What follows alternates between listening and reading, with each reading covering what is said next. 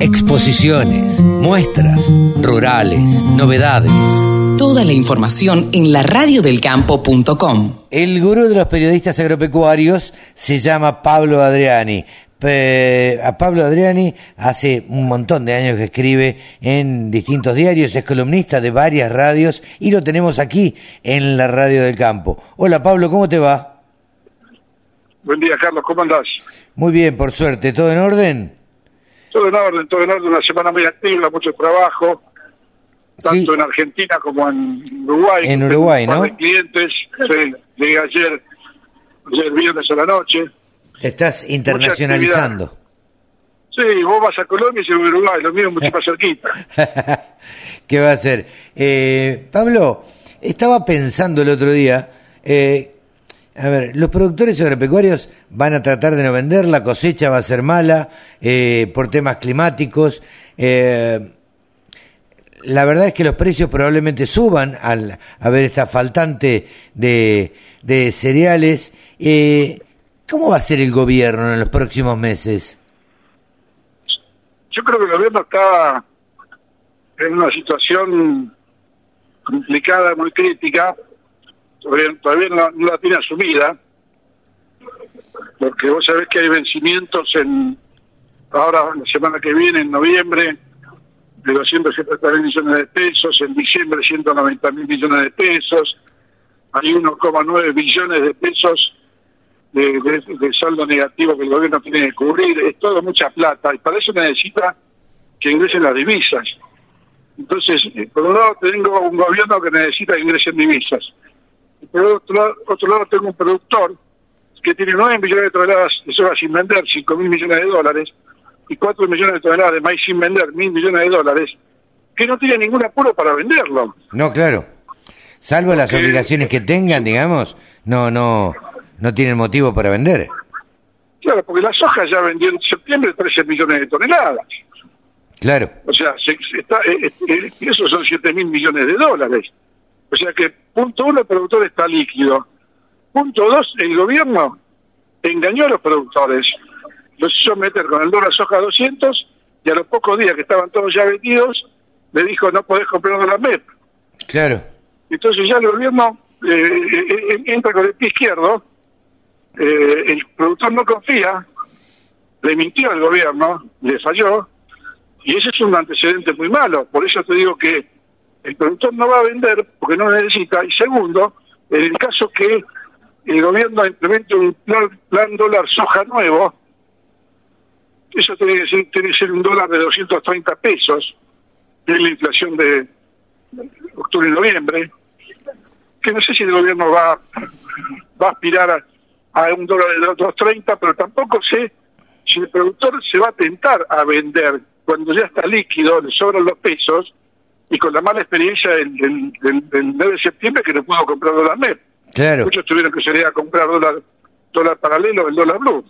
Sí, claro. Así que eh, la situación está complicada. Aparte de otra cosa, Carlos, tú sabes muy bien, y lo, creo que vos lo ves permanentemente en tus reuniones con productores y clientes, que hay un rumbo muy fuerte de que en el verano se viene un ajustazo. Sí, sí. A ver. O sea, se, viene algo, o una devaluta, o una, una, o una corrección del tipo de cambio, una baja de subsidios, baja del gasto público, aumento de tarifas. Sí, sí. Eh, a ver, eh, los veranos siempre se han aprovechado los gobiernos eh, que han temblado un poco en la parte económica, han aprovechado el, verano porque hay menos gente, porque la gente está de vacaciones, porque la gente está menos permeable a, a los problemas eh, entonces es ahí cuando implementan estas medidas. Sí, la verdad es que hoy justamente estuve en un cóctel, en una reunión eh, que organizó el Instituto de Promoción de Carne Vacuna Argentina y charlando con algunos directivos, eh, claro, cuando uno se pone a charlar dicen, bueno, en el verano es muy esperable que algo suceda. No se sabe muy bien qué, pero algo seguramente va a suceder.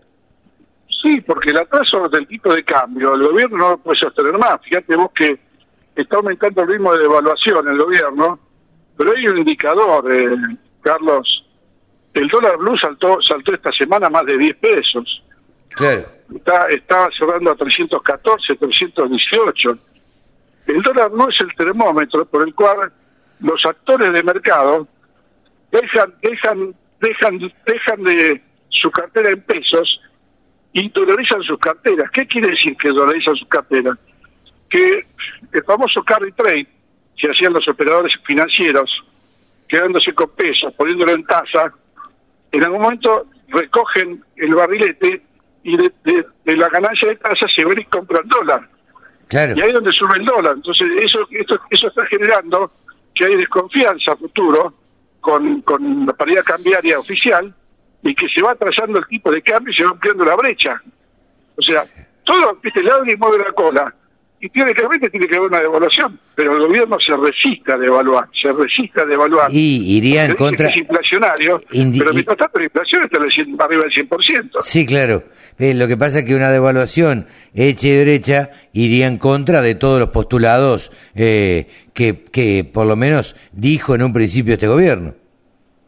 Sí, que yo creo que el mercado ya ya devaluó, el mercado ya devaluó. Vos fíjate que el gobierno está reconociendo tipos de cambio de, todos los colores, los importadores están haciendo la inscripción de sus empresas de afuera para poder capturar dólares eh, a 310, 308 pesos eh, a través de cambio de acciones por bonos y eso ya está eh, asegurando que los importadores tienen un tipo de cambio de 310 pesos. Claro. Entonces, cuando todos ajustaban los precios de los insumos importados al dólar paralelo, no estaban equivocados. Sí, sí, sí, sí, lamentablemente. Ahora, ¿y vos qué pensás eh, que, el gobierno puede llegar a hacer en, eh, este, cuál es tu opinión de, lo que pueda llegar a hacer el gobierno en el verano? Eh, Carlos, la verdad es imposible responder esa pregunta. Estás está frente a un está frente al Instituto Patria a la cámpora del kirchnerismo más puro. Sí, claro. No estás con personas racionales que evalúan el riesgo, que ven la pérdida que produce el país, la pérdida de ingresos de divisas, la pérdida de poder adquisitivo. Estás con un sistema político ideológico que diciendo diciéndolo en, criollo no les importa nada que al productor le vaya mal, que las empresas importadoras no que los importadores no tengan insumos para producir, van a, van a cerrar empresas, van a dejar gente en la calle, no les importa nada. Entonces, en ese, en ese escenario, es imposible predecir lo que va a hacer el gobierno. Si sabemos que la crisis, eh, lo que dice que falta que falta que la crisis venga, yo digo que la crisis, estamos en plena crisis. No, no, está claro que estamos en plena crisis. Estamos en plena crisis. Lo que pasa es que la crisis está evolucionando cada vez para peor el globo es cada vez más grande, hasta, el momento que el globo va a explotar, y bueno, las variables se van a acomodar solos. Lo que pasa es que nadie quiere que eso suceda, pero el gobierno está llevando todo al borde del precipicio, ¿viste? Sin duda. Eh, Pablo, ¿qué crees que ante este panorama pueden llegar a hacer los productores agropecuarios? ¿Cómo puede afectar eh, a la producción agropecuaria? Mirá, a todo esto que hablamos la incertidumbre política, económica, cambiaria y financiera, tenés que agregarle el factor sequía en Argentina. Claro. La sequía, la sequía no se cortó todavía. Sí, o sea, muchas zonas que recibieron 20 milímetros a los cuatro días con 35 grados, se evaporaron los 20 milímetros. No, no, no, ni hablar. Muchos productores se, muchos productores se, largaron a sembrar con 20, 30 milímetros y ahora están rezando para que llueva. Sí, sí, y, no hay pronóstico de lluvia no hay pronóstico de lluvias en volumen y en cantidad de cobertura que, que revierta esta tendencia, con lo cual el escenario es muy complicado. No hace falta que yo le diga al productor lo que tiene que hacer. Él sabe muy bien lo que tiene que hacer. Seguro. Él sabe, él, sabe que no tiene que vender un solo, un solo kilo de soja medio disponible y él sabe que no tiene que vender nada a futuro, nueva cosecha, porque no sabe si lo va a sembrar y si lo siembra no sabe cuánto va a cosechar. Sí, claro. Entonces, lo que, lo que hay que recomendar al productor, el productor ya lo sabe hacer y lo está haciendo. Sí, sí. Pablo, lamentablemente se nos acaba el tiempo. Gracias por, por la columna como siempre y gracias por atendernos desde Uruguay. Un gran abrazo y nos estamos viendo la semana. Gracias, Pablo. Pablo Adriani, el gurú de los periodistas agropecuarios, ha pasado aquí en la Radio del Campo. Escucha la Radio del Campo en tu celular. Bájate la aplicación. Es re fácil.